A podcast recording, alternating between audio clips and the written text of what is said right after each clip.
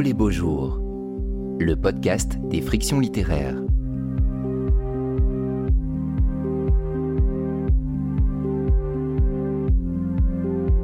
La catastrophe ou la vie.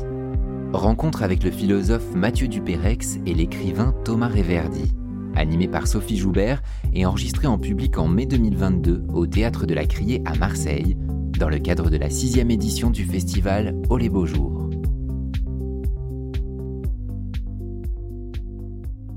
Bonjour à toutes et à tous et merci d'être avec nous pour écouter cette discussion entre Thomas Béréverdi et Mathieu Dupérex. Bonjour à, vous deux. Euh, vous allez dialoguer, j'espère, autour des thèmes qui traversent vos livres, la catastrophe climatique, l'anthropisation des milieux et ses conséquences sur les espèces qui y vivent, la possibilité d'aborder euh, ces questions très concrètes par la littérature et par l'art, ou encore euh, comment euh, trouver de nouveaux récits pour décrire ce qui se, passe aujourd'hui. Alors quelques mots pour, pour vous présenter Mathieu Dupérex. Ah, je vais commencer par vous. Vous êtes euh, philosophe, artiste et performeur. Vous êtes maître de conférence à l'école d'architecture de Marseille. Vous avez fondé le collectif et la revue Urbain Trop Urbain. Et votre dernier livre, euh, paru aux éditions marseillaises euh, Wild Project, s'intitule Voyage en sol incertain. Il est paru en 2019. Et c'est une exploration parallèle des deltas du Rhône et du Mississippi, selon une approche artistique et, et littéraire. Et vous publierez en août prochain euh, chez Premier Parallèle euh, un livre intitulé La rivière, le bulldozer et nous. Vous nous en direz. La rivière et le bulldozer. ah, alors le titre a changé. Ah, voilà. En tout cas, ça traîne encore sur Internet. Euh, Thomas Reverdy, vous êtes romancier, auteur notamment, je ne vais pas tous les citer, mais de La montée des eaux, de Il était une ville, le Jardin des colonies avec euh, l'historien Sylvain Venère, ou encore de l'hiver euh, du mécontentement, euh, qui était un livre sur les grandes grèves en Angleterre avant l'arrivée au pouvoir de Margaret Thatcher. Et Climax, votre dernier roman, paru chez Flammarion, se passe près du cercle arctique, dans un village de pêcheurs qui a été transformé par l'exploitation du pétrole offshore. Et un accident va survenir sur la plateforme pétrolière et on pressent l'arrivée d'une catastrophe imminente. On entend des, craquements euh, sur, euh, sur le glacier. Et vous mettez en scène une poignée de personnages qui se sont euh, connus à l'adolescence, notamment autour des jeux de rôle, et qui vont se retrouver à l'occasion de cette euh, catastrophe qui, va, advenir.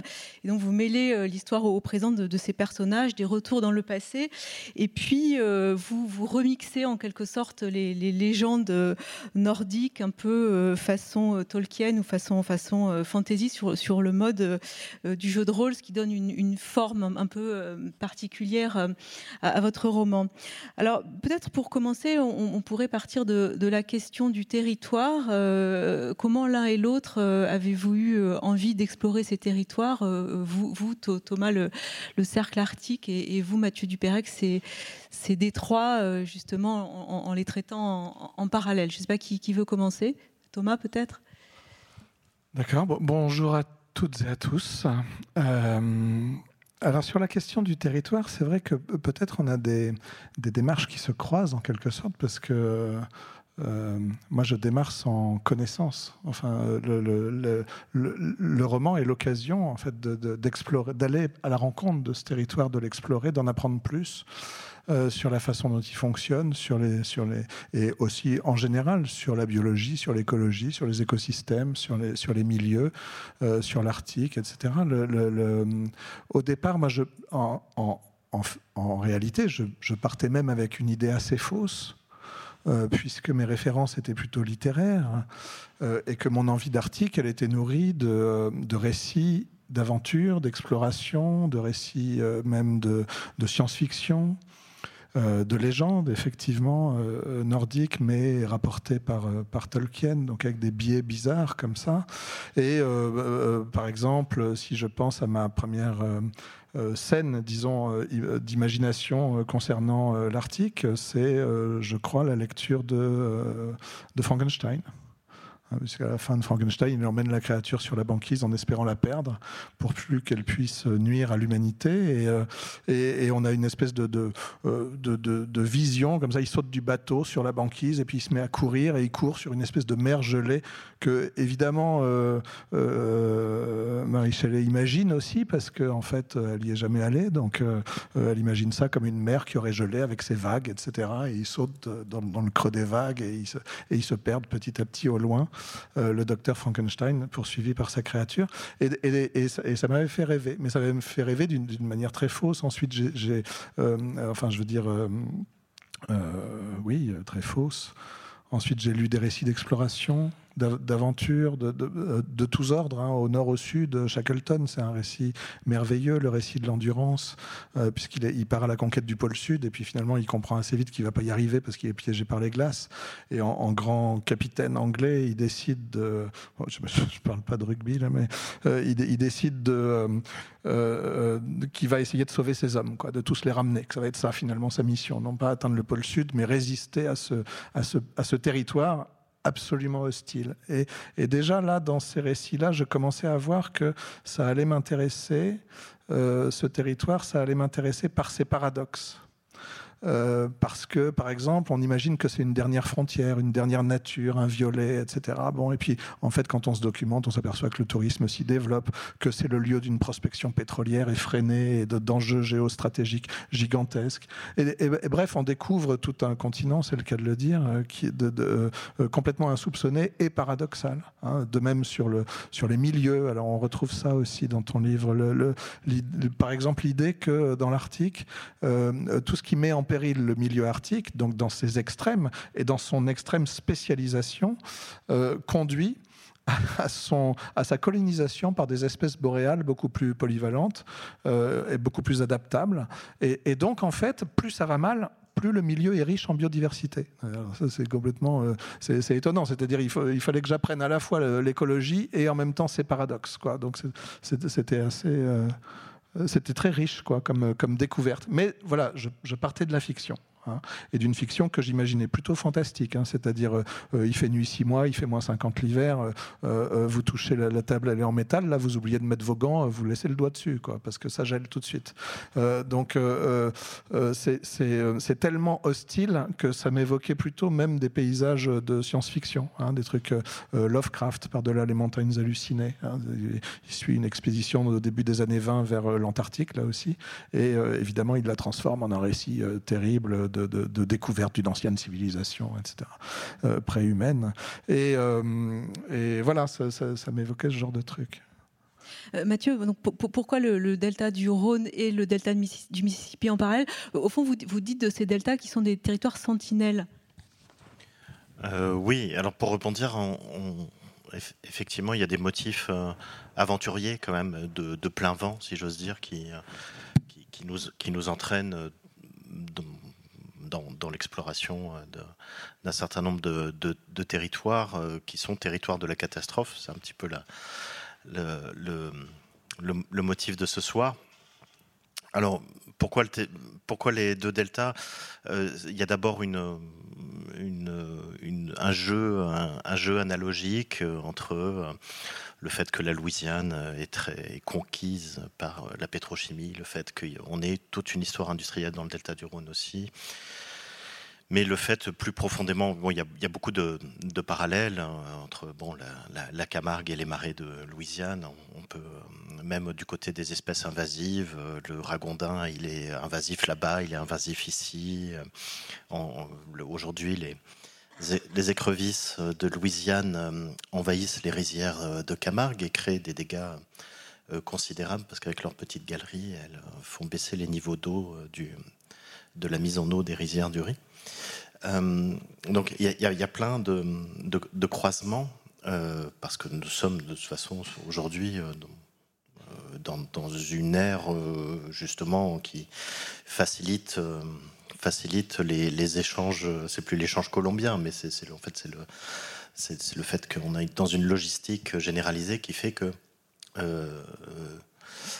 tout se trouve partout d'une certaine façon et pourtant, il y a de la singularité. Et, euh, c'est ces singularités-là qui vont, euh, qui vont nous apparaître progressivement. Et, et pour ma part, c'était la question, c'était la question de la subsidence des sols, le fait que les sols s'enfoncent dans les grands deltas continentaux qui m'intéressait en ce sens que c'est une catastrophe un peu silencieuse, on va dire, c'est un bruit de fond géologique, mais sûr et, certain, et qui est entièrement en fait le fait, le fait des actions humaines qui, qui ont corseté les fleuves, qui ont posé des barrages sur les différents fleuves et affluents et qui ont euh, en fait euh, séquestré euh, les sédiments qui ne se déposent plus dans le delta et donc le delta parallèlement à la montée du niveau de la mer du fait du réchauffement climatique, le, delta s'enfonce. Et c'est sur cette analogie-là que j'ai construit le récit entre Louisiane et, et Rhône. Voilà, c'est comme ça que ça a fonctionné. Mais ce, motif de, la catastrophe euh, vous réunit, mais j'ai le sentiment que vous n'avez pas du tout la, même manière de l'observer, de, de l'appréhender euh, comment euh, ce, mot revient dans, votre roman, Thomas Reverdy. vous employez aussi l'expression de fin du monde assez régulièrement. Mathieu, j'ai l'impression que vous, vous l'observez de manière beaucoup plus à une plus petite échelle. Enfin, c'est plus discret. C'est plus discret. Mais euh, bah, ce qui est euh, comparable, c'est euh, c'est un positionnement où, est-ce qu'on en est par, par, rapport à la fin du monde. en fait, je crois qu'on est assez d'accord. On ne considère pas qu'il y a une fin, il y a une apocalypse devant nous. On ne considère pas qu'elle est derrière. On considère tous les deux, je pense, qu'on est dans une forme présente d'une certaine apocalypse, qui n'est pas la fin des temps, mais qui est un temps de la fin. Et qu'est-ce que ça fait d'être, d'habiter le temps de la fin et, donc il y a effectivement des, catastrophes qui se produisent, elles sont légion, c'est des effets de rétroaction qui, qui se manifestent à, divers titres sur divers continents, euh, comme les, les, 50 degrés au Pakistan actuellement. Et puis il y a des choses qui sont euh, comme je disais tout à l'heure, à, bas, bruit, euh, et, qui pose problème pour le, récit, parce que le, propre de la catastrophe, normalement, c'est que c'est un événement, c'est-à-dire qu'il y a un avant et un après, et puis c'est un événement de dépossession à plusieurs titres, dépossession des milieux, dépossession symbolique, euh, euh, dépossession des infrastructures techniques aussi, qui font qu'on peut habiter un territoire. Euh, voilà, donc euh, toute la question est comment, comment le, récit peut entreprendre aussi de décrire en fait la, longueur de temps du temps de la fin et comment ça fonctionne et comment, euh, je sais pas ce que. Comment avez-vous trouvé la, forme de, ce roman? Je, disais tout à l'heure, euh, euh, vous mêlez un, récit au présent et puis euh, des, légendes nordiques que vous, que vous remixez un peu à la, sauce fantasy.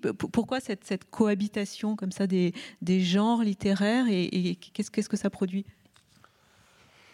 Euh, le, alors, le, pourquoi, en fait, c'est plutôt le comment, c'est-à-dire comment ça vient et tout ça, et ça vient euh, en écrivant et en réponse, euh, parce que justement, on cherche des formes de récit et on cherche des, façons d'organiser un peu les choses. Et, bon, alors moi, particulièrement dans le roman, j'ai besoin d'une narration, donc je, pars avec une, idée de, effectivement d'une narration un peu catastrophe. Il y a un accident sur la plateforme, on s'attend à ce que tout s'écroule, bon, etc. donc on, on, on, part là-dessus, mais le récit fantastique enfin, ces vieilles légendes scandinaves, elles me permettent plein de choses. En fait, elles, viennent petit à petit en écrivant parce qu'elles apportent des, solutions à des problèmes que je me pose. C'est pratique le fait d'écrire. Enfin, je veux dire. Donc, euh, euh, par exemple, euh, j'ai besoin de réunir mes personnages. Ils ont, ils ont tous vécu leur vie pendant depuis leur adolescence. Là, il faut bien un truc qui les réunisse dans leur adolescence. C'est soit le groupe de rock, soit les jeux de rôle. donc, je choisis les jeux de rôle parce que ça va me permettre de caser les légendes. J'aurais pu faire le groupe de rock parce qu'en Norvège, il y a des groupes de rock qui font beaucoup de bruit et qui chantent les légendes, mais bon, euh, euh, ça aurait été des personnages un peu différents sans doute.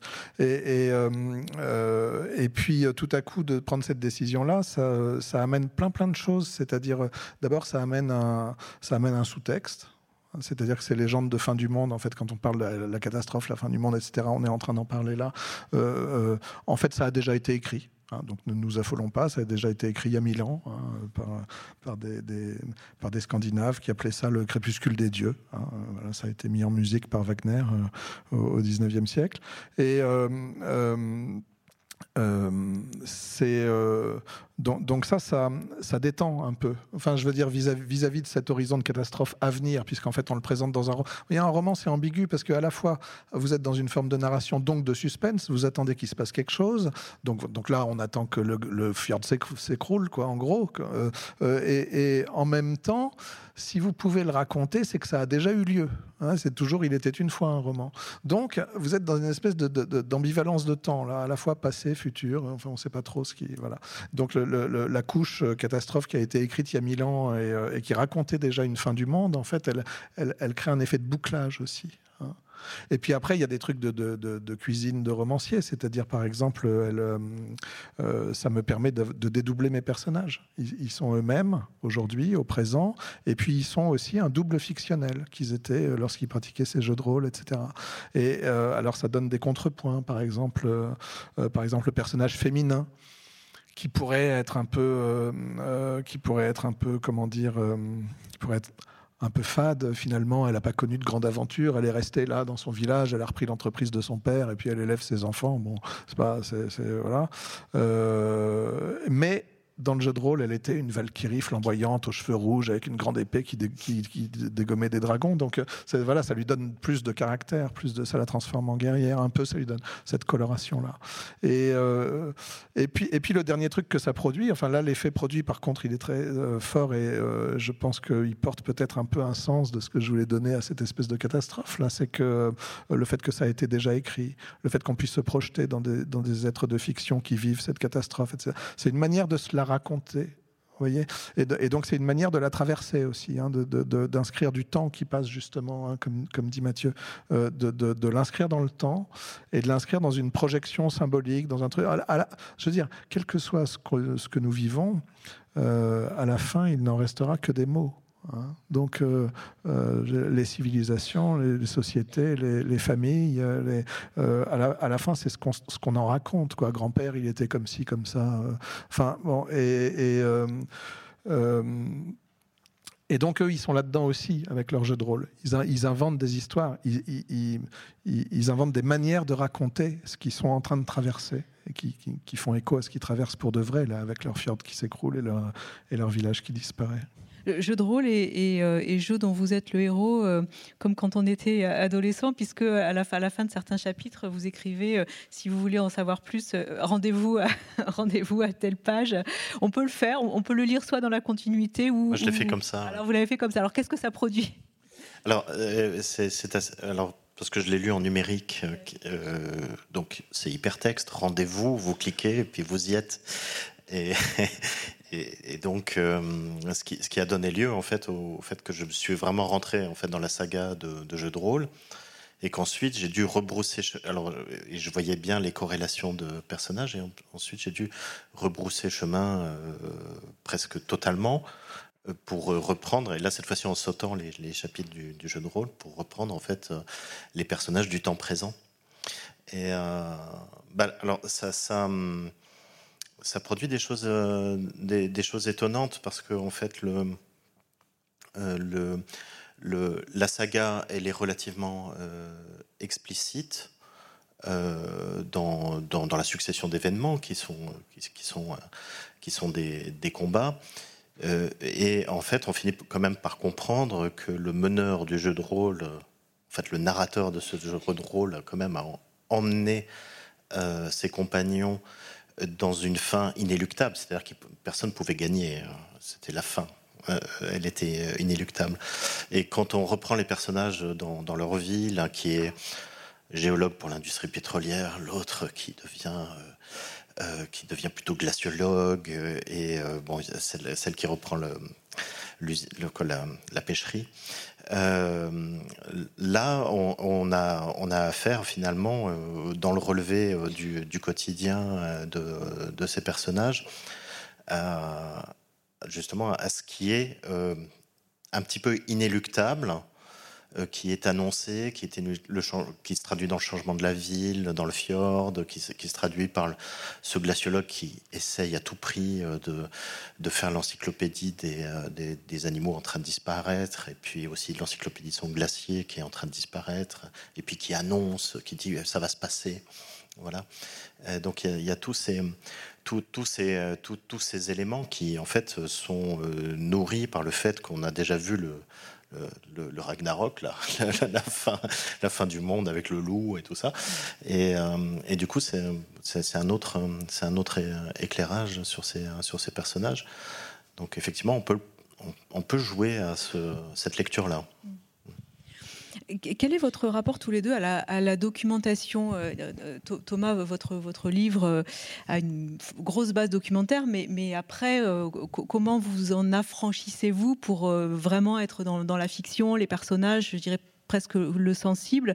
Et, Mathieu, vous aussi, vos, livres ont une base documentaire, mais il y a aussi un vrai travail d'écriture. Enfin, voilà, comment ça, ça fonctionne? Pour l'un et pour l'autre euh, ben, ça fonctionne assez naturellement, hein. c'est-à-dire euh, vous, avez une espèce de responsabilité quand vous écrivez, voyez, bah, vis-à-vis de la réalité, quoi. C'est-à-dire euh, vous commencez une phrase en disant la plateforme se balançait dans la houle, ça se balance une plateforme? Comment ça marche une plateforme? Et en fait, euh, en fait, vous êtes obligé d'aller dans une librairie un peu technique euh, et d'acheter un bouquin que d'habitude acheté par des gens qui font des études de, géologie du pétrole là, et euh, pour pour savoir comment ça marche une plateforme en fait. Et, d'ailleurs parce qu'il va falloir à un moment forer et aller chercher le pétrole. Et moi, j'y connais rien. le carbonifère, le cambrien, le machin, toutes ces couches de sédiments que tu décris avec poésie. Au début, moi, elle, elle m'évoque une, espèce de brutalité scientifique, quoi, des, termes à, assimiler euh, et, à et, puis à, comprendre, c'est-à-dire à combien de mètres ça se situe en dessous du sol, etc. Sinon, je peux pas, je peux pas décrire, donc je peux pas terminer ma phrase en fait. Hein. Donc c'est aussi bête que ça, le besoin de documentation. Euh, mais ensuite, euh, ensuite, on s'en affranchit assez naturellement dans le roman parce qu'on a des personnages. Donc ça, c'est fabuleux, c'est pratique, c'est magique parce que du coup, vous regardez tout euh, aura des pâquerettes. Euh, comme disait Wittgenstein, je crois, qui, dit dans, sa morale, il dit qu'il faut faut, observer les, choix humains comme ça, au ras des pâquerettes. Et alors les personnages, ça vous permet ça? C'est-à-dire ils sont, au ras des pâquerettes? Il est au ras du glacier, le glaciologue. Il est, là, il entend le, truc craquer, alors il décrit. Hein, J'aime les descriptions, alors et puis ça va bien avec ce personnage là qui aime son glacier, donc euh, du coup on y va quoi. Mais une fois que vous avez employé euh, euh, gronder, craquer, euh, grincer, enfin vous avez épuisé tous les synonymes et tout, alors vous finissez par faire une métaphore, vous dites que, que le truc s'effrite et, et, s'écrase comme une biscotte, quoi. Euh, et, tout à coup, en fait, ça va mieux. C'est-à-dire, vous avez trouvé un truc qui vous permet effectivement de l'attraper, de le décrire, de, le, vous voyez la biscotte quand vous l'écrasez, là, vous dites, ah oui, ça c'est bien, ça, ça, ça, ça, dit exactement toute cette espèce d'énorme masse qui est en train de se pulvériser, quoi.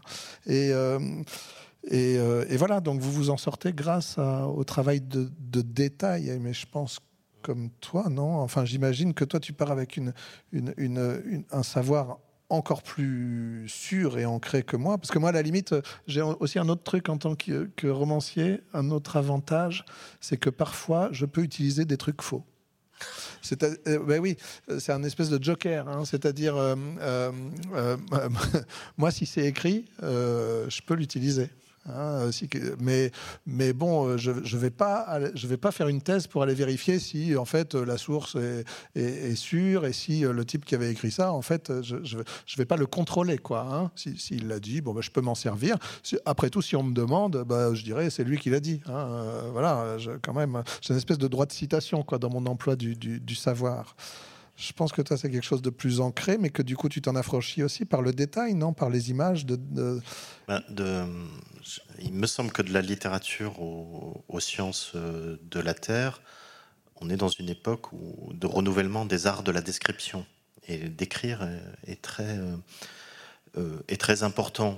Et c'est peut-être une sorte de, de retour au détail du monde qui avait nourri, en fait, ces ces, sciences très exploratoires et voyageuses de l'époque de Humboldt, de, Wallace, de Darwin, et qui étaient extrêmement descriptives, avec des, carnets de, terrain qui est extrêmement riches. Et, du coup, on a en tout cas, oui, moi, en tout cas, j'ai ce désir de participer de, cette volonté de d'écrire. Ensuite, le, pour, que ça fasse, pour que ça fasse récit, ça bon, ça suffit pas. Donc, il, faut aussi euh, trouver des euh, trouver des subterfuges. Effectivement, c'est là que l'enjeu d'écriture euh, est, amusant. trouver des subterfuges pour à la fois euh, brasser en fait brasser toute cette documentation, l'encyclopédisme tout ça qui peut en fait nous nous saisir, euh, vouloir euh, écrire que des choses vraies, que vérifier tout ça, et en même temps bien expurger tout ça de, toute de, en fait, de tout l'appareil référentiel justement qui éloigne du, du de ce qui est vécu et du, voilà, de, la fonction du récit qui est je vis quelque chose euh, au contact de ce territoire et même si c'est bruyant de, de descriptions c'est pas des descriptions qui doivent euh, m'éloigner en fait ou, mettre en retrait. euh, donc il, faut subjectiver il faut insérer une subjectivité dans, ce matériau de la description. Donc expurger cette dernière en fait de tout ce qui est académique, note en bas de page et tout ça, en fait euh, mettre ça dans le back office, euh, voilà de, de, l'écritoire et, euh, trouver des moyens de produire un récit, c'est-à-dire quelque chose qui se déroule dans le temps et c'est là que le temps est important et que des médiations doivent être trouvées. Alors j'ai pas de personnage, mais j'essaye d'avoir ce que j'appelle des médiateurs, en fait, euh, qui sont plus ou moins discrets, euh, puisque c'est un animal, un végétal, et c'est comme ça que j'ai composé euh, un récit fragmentaire au, travers de ces médiateurs.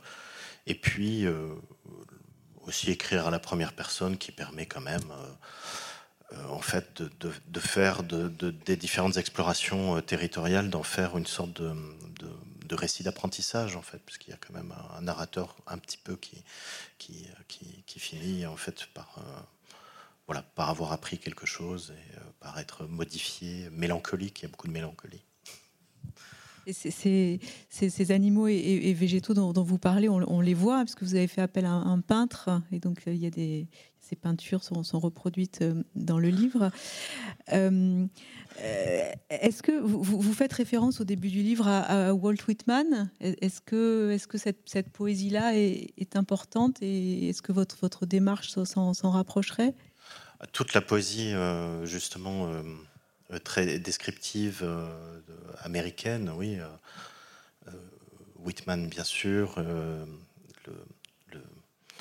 Le, le, livre Patterson aussi, qui est une grande cette, tentative littéraire de, fresque, euh, oui, je trouve ça, je trouve ça vraiment passionnant et, euh, fort parce que feuille d'herbe, c'est vraiment être euh, essayer de décrire le décrire le poème d'une nation, l'Amérique, et, par tout ce qui peut constituer la nation. Donc ça, ça va être aussi bien euh, le châtaignier, euh, le bateau sur l'Hudson, euh, que, et tout ça va, faire ce grand mouvement américain de la constitution d'une nation américaine.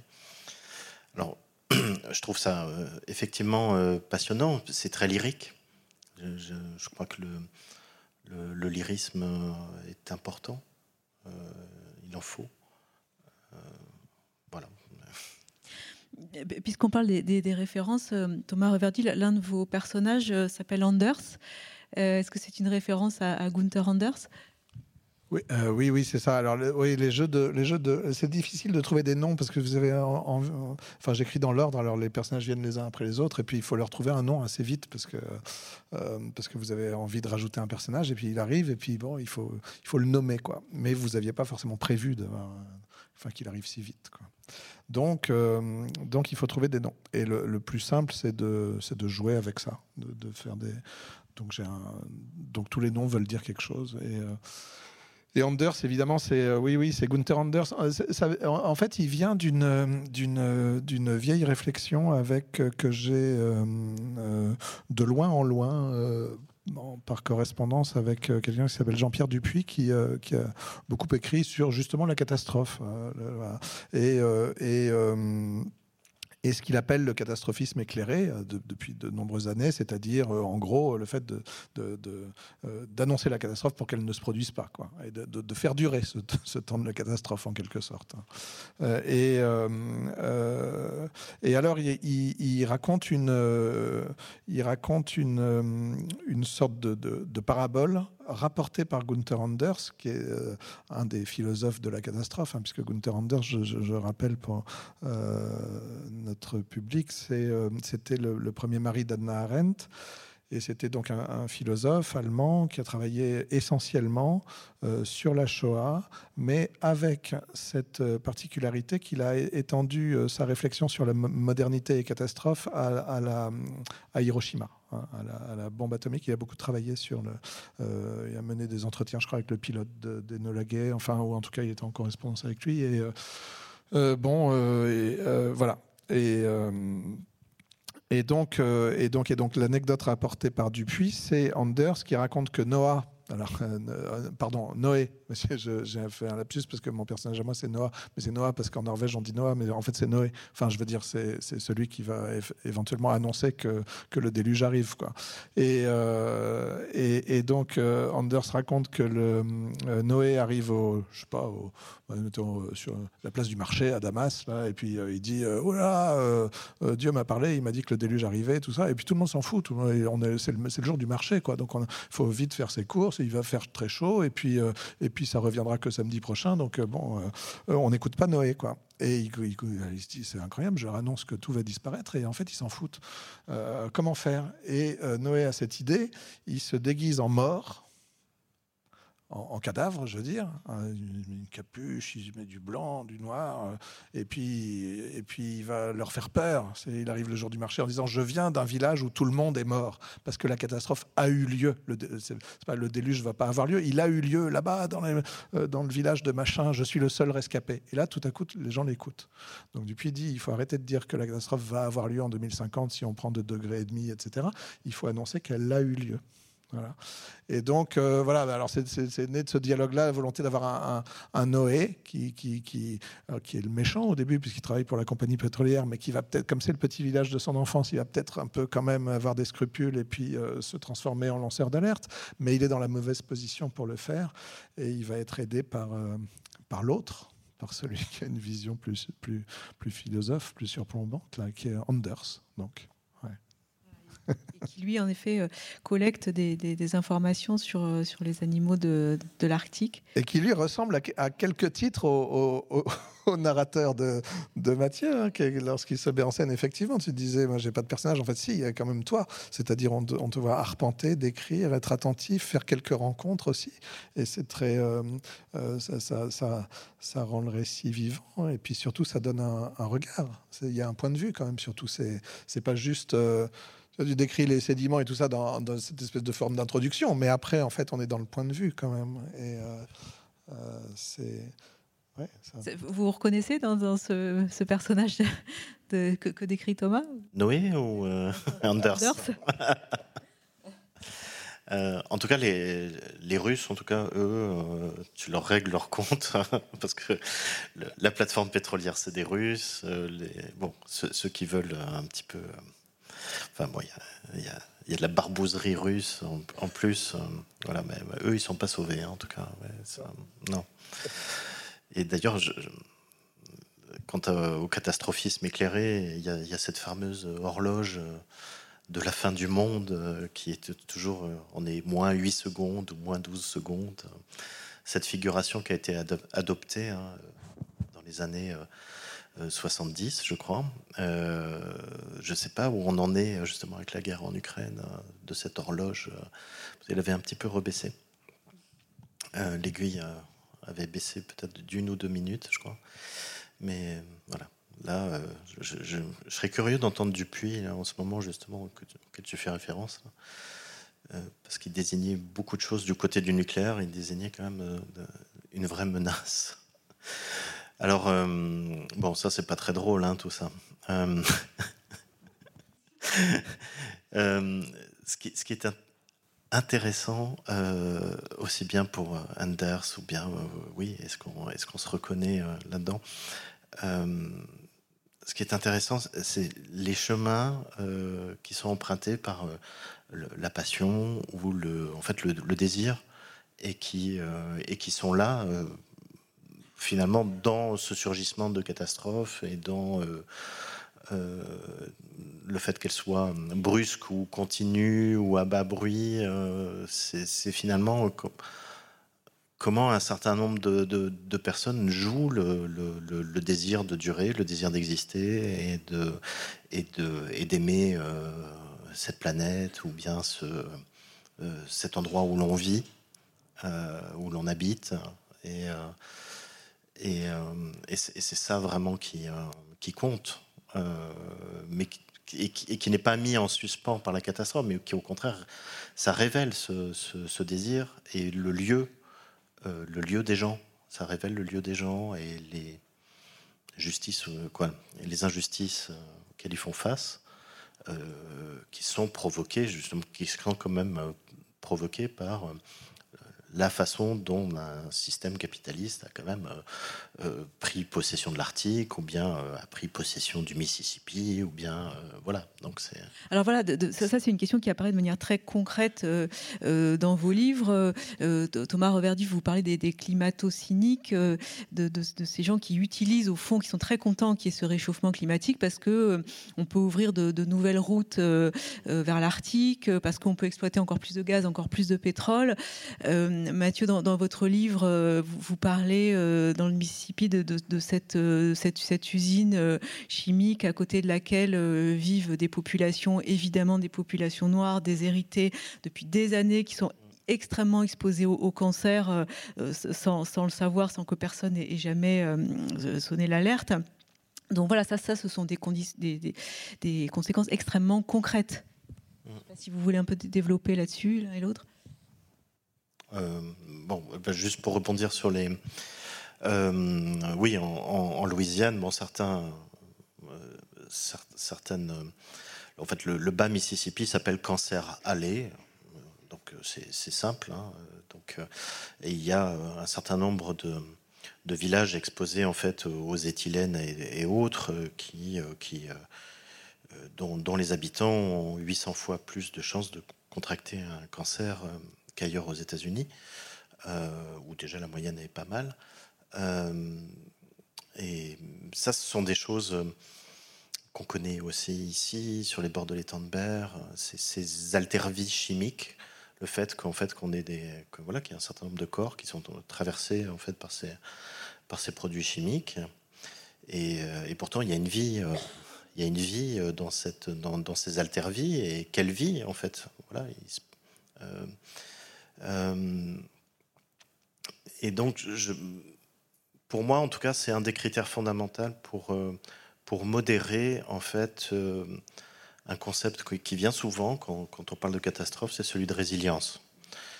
La résilience, c'est la, façon, de recouvrer, en fait, ses forces après la, après la catastrophe ou après l'événement traumatique. et, et, pour moi, on, finalement, on ne peut pas s'accrocher toujours à cette notion de résilience au sens où euh, euh, et en tout cas l'une des alertes intérieures qu'on peut avoir, ce sont les injustices environnementales. C'est-à-dire quand il y a injustice environnementale, on peut se dire euh, il faut arrêter les sornettes de, de, la résilience, des gens qui se relèvent toujours et tout ça, parce que ce sont toujours les mêmes auxquels on demande d'être résilient. Et voilà. Et donc, en tant que ce sont toujours les mêmes, c'est là qu'il y a un problème quand même dans les causes qui conduisent ces populations à être résilientes. interroger les causes. Sur cette question de la, résilience, peut-être euh, oui, oui, oui, bah, c'est sûr. Moi, par exemple, mes personnages qui traversent cette espèce de catastrophe qui touche leur fjord, là, et qui, est à leur échelle une espèce de fin du monde, euh, ils se, comment dire, ils se relèvent pas, ou en tout cas, ils se relèvent pas tels qu'ils étaient. Simplement, ils la traversent et, ils font des choix, et du coup, ils se transforment. en fait, c'est ça aussi, euh, si on veut, le sens de la fiction, du jeu de rôle et tout ça dans, ce bouquin-là, c'est aussi de, de, leur permettre de, se transformer, quoi. Sur, le, sur, les, sur les, les causes, euh, sur les causes capitalistiques là, du, du du, désastre, c'est sûr que euh, c'est atterrant hein, quand vous regardez l'article. Euh, en fait, euh, c'est affreux parce que tout ce qui fait que tous les scientifiques du monde se désespèrent en disant aux secours à fond fait que les hommes d'affaires ont plutôt tendance à se frotter les mains en se disant bah, super, ça fond, donc on va pouvoir faire circuler plus de bateaux avec plus de conneries en plastique fabriquées par plus d'esclaves et achetées par toujours plus de cons. Et en, en fait, c'est dramatique. Enfin, c'est c'est vraiment scandaleux, quoi. Euh, c'est vraiment scandaleux. Maintenant, euh, bon, euh, il y a aussi c'est un système complexe, l'économie mondiale, tout ça. Donc moi, je suis pas du tout euh, spécialiste. Je, vois bien le rapport entre le capitalisme et la mafia, par exemple. Et donc c'est pour ça que j'amène les Russes là, parce que en fait, c'est en fait c'est le même système. Quand Bernard Arnault dit qu'il veut devenir belge, en fait, en fait c'est un, un, parrain, quoi. Euh, il est prêt à changer de nationalité. Le mec, il est fou. Et, et euh, pour pas payer d'impôts, vous imaginez, il est déjà milliardaire. enfin, c'est absurde. Et, donc il y, a tellement de multinationales qui fonctionnent comme des mafias et tout ça, que effectivement, moi, bon, je, fais bien ce lien-là. Euh, m'intéresse aussi euh, dans cette question économique le, tout, ce qui est de l'ordre de, justement de la prédation, de, euh, ce, truc du forage quand même qui, euh, qui s'enfonce dans de la roche, dans, dans 3 km de roche. C'est incroyable. J'ai eu beau lire les bouquins, j'ai toujours pas bien compris comment ils faisaient les forages en oblique et tout ça. C'est quand même, c'est à la fois euh, très beau, je veux dire, en termes d'ingénierie, de, ce que peut, produire l'esprit humain et tout. Et en même temps, c'est quand même, c'est monstrueux, quoi. Euh, euh Anders, dont on parlait tout à l'heure, là, euh, il, définit la modernité comme une, disjonction entre ce qu'on est capable de produire et ce qu'on est capable d'imaginer. Hein. C'est-à-dire, il dit, voilà, l'homme est devenu, dans, dans l'ère moderne, capable de produire des trucs qu'il ne peut plus imaginer. par exemple, 6 millions de morts. Hein, on peut imaginer euh, le meurtre de son voisin, on peut imaginer euh, dix 10 cadavres euh, un soir de match de rugby, on peut imaginer. mais, mais 6 millions, en fait, on ne peut pas empiler 6 millions de corps dans son imagination comme ça. en fait, c'est irreprésentable. Donc on est capable de produire des choses qu'on ne peut plus imaginer. Et. Bon, alors les récits, ils sont là pour ça. ils sont là pour, décrire les choses, la beauté qui reste pour, traverser, pour avoir, des, mots pour le dire, et puis aussi, euh, et puis aussi euh, pour euh, donner des représentations, permettre d'imaginer quand même, parce que parce que c'est ça qui nous manque. Dans l'étude des, sédiments et des, strates, il y a cette idée au, fond que aucun milieu n'est complètement naturel ou aucun milieu n'est complètement anthropique. Enfin, que il y, a toujours un, peu, de chaque et que tout est extrêmement euh, intriqué. Est-ce que vous pouvez développer cette idée? Euh, Oui. Bon, alors il y a, cette notion euh, que, tu manipules à un moment donné, l'anthropocène, qui est cette notion selon laquelle, qui est une notion de géologue, enfin inventée par un chimiste, mais de, géologue, qui considère que les humains sont devenus des agents géomorphologiques, c'est-à-dire qu'ils ont à ce point modifier euh, leur milieu, euh, parce qu'en fait, c'est vrai que ça appartient, ça a appartenu à Homo sapiens euh, dès la néolithisation, en fait, de, transformer ces milieux pour les habiter, mais à, tel degré, dans tant de compartiments, en fait, de, des cycles bio-physico-chimiques de, de, la planète, que qu'une que série de, boucles de rétroaction se, mettent euh, en branle, dont, certaines qui sont plus maîtrisables. et, qui affecte donc qui affecte les milieux et qui affecte aussi l'habitabilité de ces milieux. Et donc c'est ce qu'on est en train de vivre depuis depuis quelques décennies seulement, je pense en fait, bien qu'il y ait eu dans le passé euh, nombre d'effondrements civilisationnels et tout ça, où, il y avait déjà cette liaison entre euh, la façon dont on affecte nos milieux, voire le climat, et euh, la façon dont on retourne les conditions d'habitabilité se, font plus dures. donc c'est arrivé pour, beaucoup de, civilisations.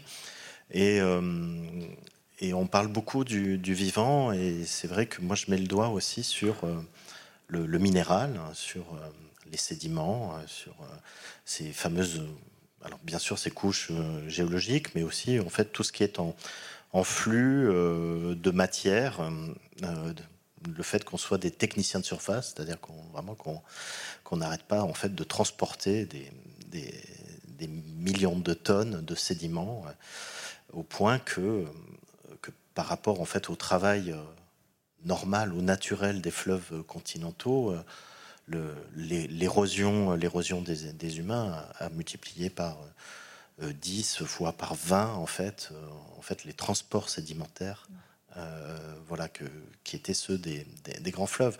Donc en fait ce sont des puissances minérales colossales. on ajoute à ça en fait toutes les, toutes les créations de, de, de substances le béton, hein, tous les artefacts. Il y a un kilo de béton par mètre carré de planète. voilà, on, en est là quand même.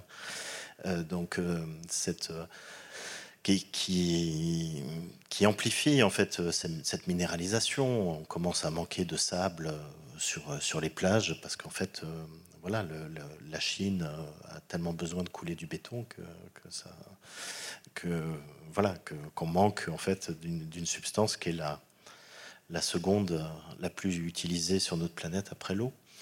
Euh, voilà, donc effectivement, euh, il y a ce mélange, cette hybridation constante entre, entre des, choses qu'on avait associées en fait à, une, à, des temporalités hors histoire humaine, la, patience, la patience de la terre, la patience du sol, voilà, un sol perturbé, euh, ben, il va avoir besoin de, quelques milliers d'années quand même pour se reconstituer comme sol fertile. Euh, mais euh, maintenant, on a embarqué ça dans notre histoire. Ça fait partie en fait de l'Odyssée humaine et, il y a des circularités qui se sont mises en place, dont, certaines qui sont plus maîtrisables, comme par exemple la, la, fin programmée du phosphore, du phosphore voilà, qui, qui, est en quantité finie et qui va poser de sérieux problèmes du point de vue, euh, du point de vue agricole. Quand on sait C'est programmé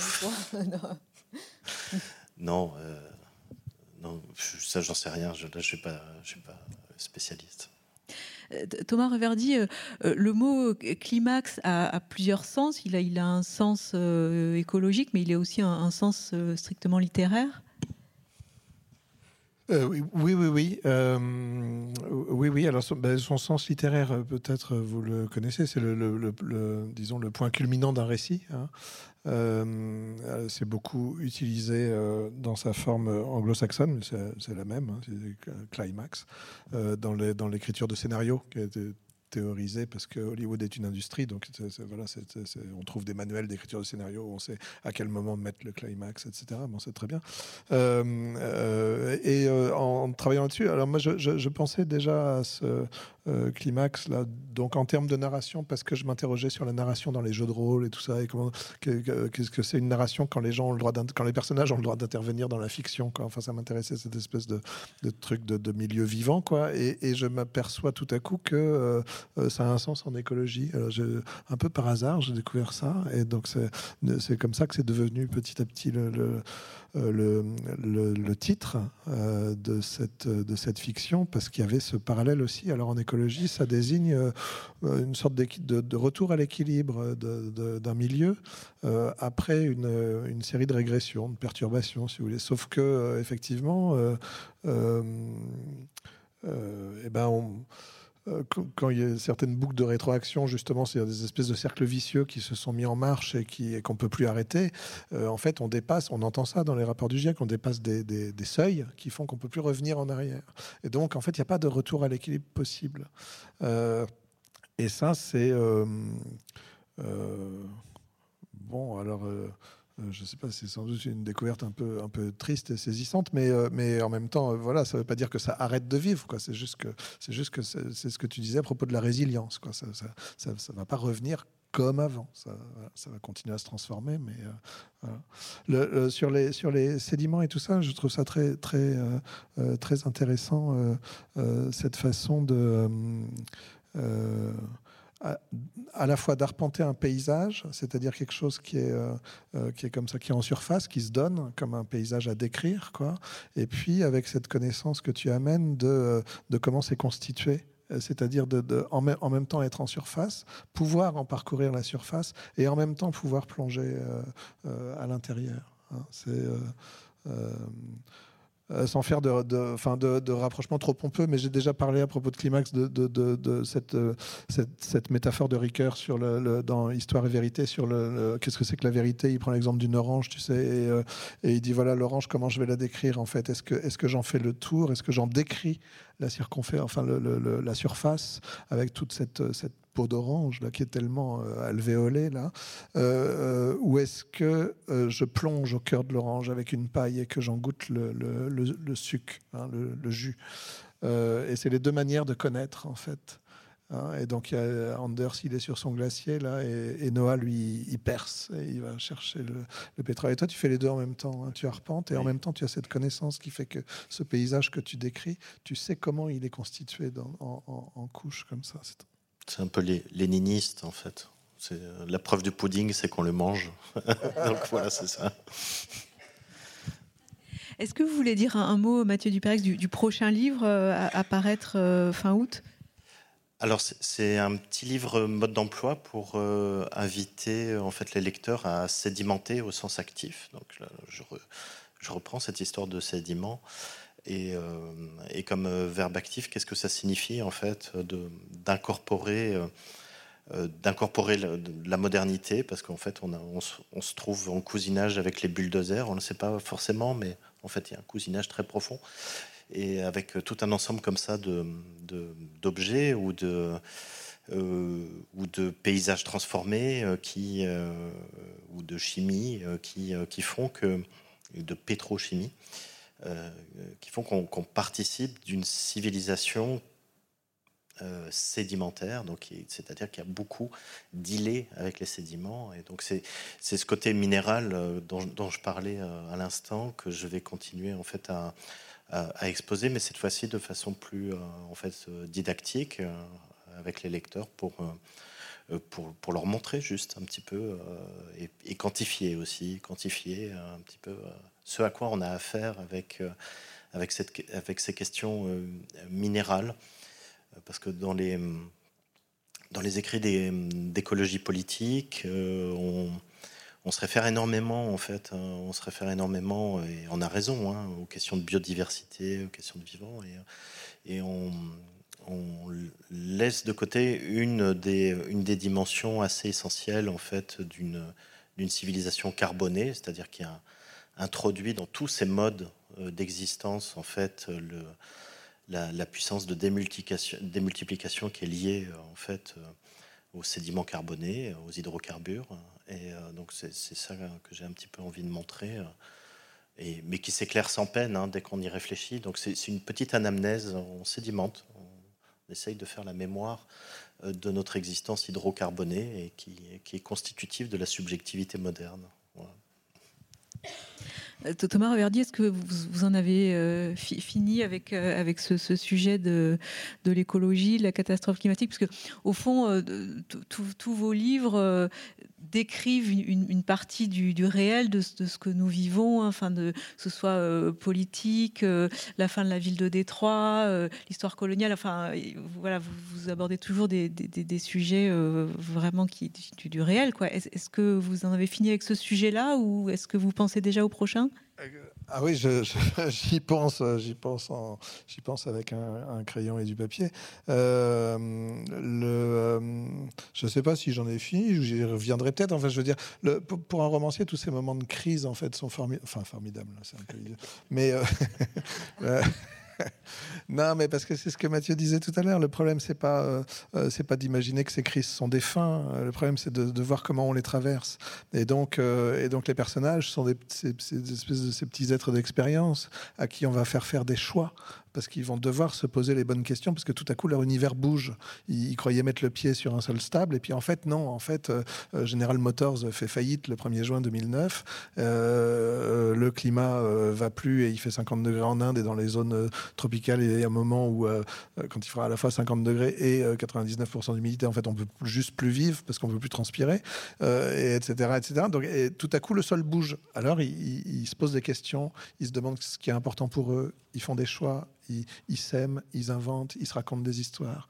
Et, euh, c'est ça qui est intéressant. C'est là que le roman a une petite dimension euh, euh, éthique un peu, hein, qui, nous, montre des, choix et de qui on est. voilà. Et, mais peut-être parce que je, vois à l'horloge qu'on avance, qu'on avance.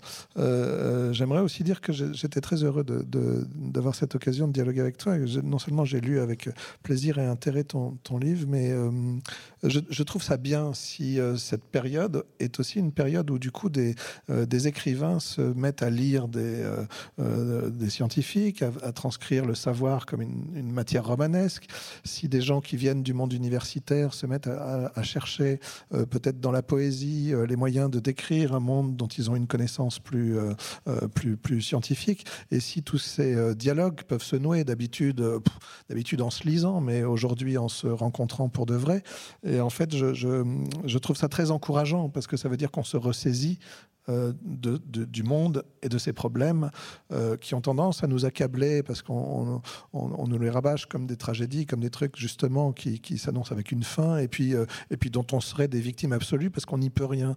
Et en fait, et en fait non. On, on, si on fait cet effort, si on se rapproche, si on dialogue et tout ça, c'est parce que peut-être on est en train de se ressaisir de ces questions-là. Euh, et ces moments ont déjà existé. Hein. Enfin, je veux dire, euh, Rousseau était à la fois l'auteur du plus grand best-seller du XVIIIe siècle et un grand naturaliste qui, euh, depuis, enfin, pendant toute sa vie, collectionnait dans ses promenades des, herbes, des cailloux, des fleurs et des voilà. Donc, c'est bien si ça peut revenir. ça circule. Vous faites le même constat, Mathieu? Euh, Oui, oui, complètement. complètement. Ça me paraît aussi euh, assez essentiel, puisque dans le champ académique, euh, il y a beaucoup de, gens qui vraiment ressentent le besoin de se déplacer, de, trouver des narrations différentes. Et, je pense qu'il y a une motivation partagée à, produire des questions communes, quoi, en faire, à les, co-construire interdisciplinairement et tout ça, et construire ce commun euh, de, bah, euh, du, temps de la fin, en fait. Qui, ce qui compte, c'est en fait les, communautés, euh, les, communautés vivantes, habitantes de ces temps de la fin. Et, là, on a vraiment besoin de, en fait, de, croiser les, savoirs scientifiques. Euh, voire même euh, théologique, euh, avec des choses plus, plus, plus profanes ou avec la création poétique, littéraire, artistique.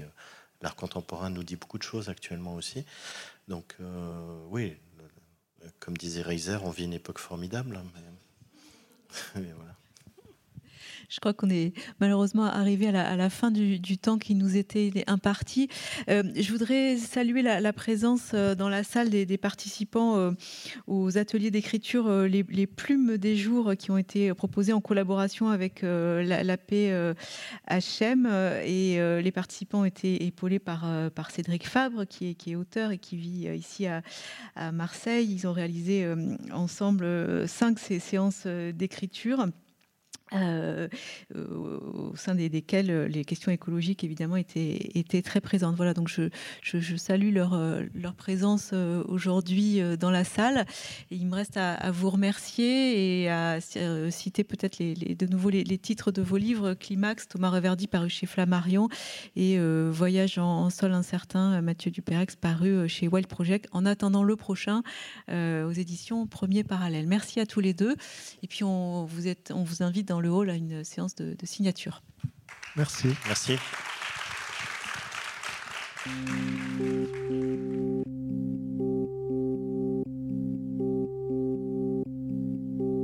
Le festival Au les Beaux Jours remercie Mathieu Dupérex, Thomas Réverdi et Sophie Joubert qui a animé cette rencontre et toute l'équipe du Théâtre de la Criée qui a accueilli le festival.